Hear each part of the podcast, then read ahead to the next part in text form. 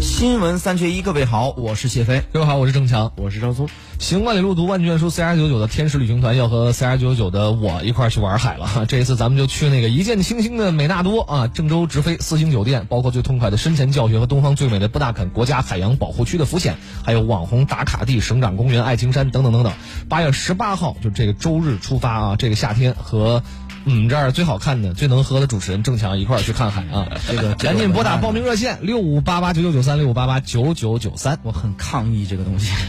哎，这个咱们来看一下汉阳这位朋友他说什么？他说：“我觉得养狗养猫了的话，嗯家里会收拾的更整洁一呃一些，生活也会更有条理，也可以让孩子自己养成爱打扫卫生的习惯。只要把宠物的健康卫生都做好了，我们家的狗子、狗粮、疫苗、花销，包括洗澡、除虫，基本上花不了多少钱。啊，就是这日常的这些维持它健康的一些东西啊。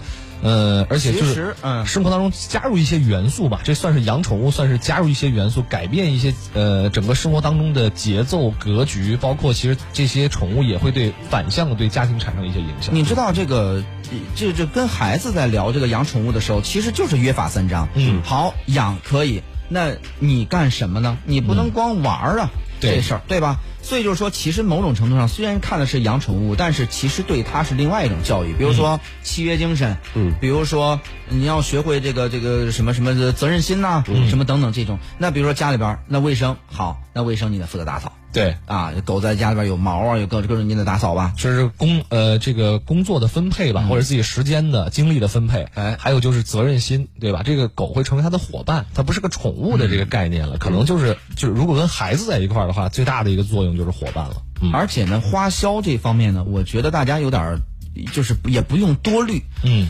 相当于养孩子。你看我们现在经常网上有那种，比如说养孩子在哪个城市，他需要花费多少。对，但是呢，你仔细分析，它里边所谓的这个天价，嗯都是你要所有东西都要到最好。对对但是而且还有一个就是集中式的和细水长流式的，哎就是你是一个长期的一个投资，它可能跟那个集中式的攫取获取一些这个大量的这个金额还是不太一样，感觉也是不太一样的啊。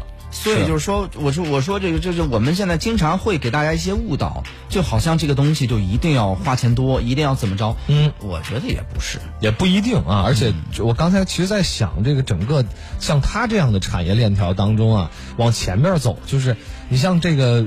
宠物生病了，对吧？这种类型，这可能是一个花费的大的大头。还有就是，它一开始你选择的时候，我就刚才我我聊到这个品种，就是也不是品种吧，就是它的这个血统啊，有很多这个猫狗都有这个不一样的。你像纯种类型的，或者是这个不是纯种的，对吧？有多少呃百分之多少的血统是纯纯种的这种，价格也会产生很大的差异。对这才是他们的可能我觉得本质上的一个区别吧。但是我觉得生活当中多一个这样的东西是挺好的。嗯，对，所以说你看，现在有一些像这个宠物经济白皮书啊，他会发现，实际上宠物整个市场的经济啊，它其实是一个，呃，更像是一个，呃，朝阳产业。对因为在这个行业，其以前大家都是一个非粗放式的这种放养之类，嗯现在呢，确实是需要越来越精细，因为你投入越多，实际上你获得的其实也是越多。是啊，嗯让自己的生活也多一个呃有责任心的付出，有有这个信息量流出的这么一个倾被倾诉的对象啊。就是哎，你这生活说的一我个还伙伴真准备重新再考虑考虑啊。到底养还是不养哈？对，经过咱们这么一传腾，也有可能默默的这个愿望就要达成了。是的。好，这个今天节目就这样了。稍后呢是呃什么？我要再我只说两啊、点。我只说两点。嗯稍稍后呢，小雨会给大家带来几期节目。今天就呃今天就这样了。我是谢飞，我是郑强。我是张松。咱们明天再见。我在你等雨中，天完美天空，我在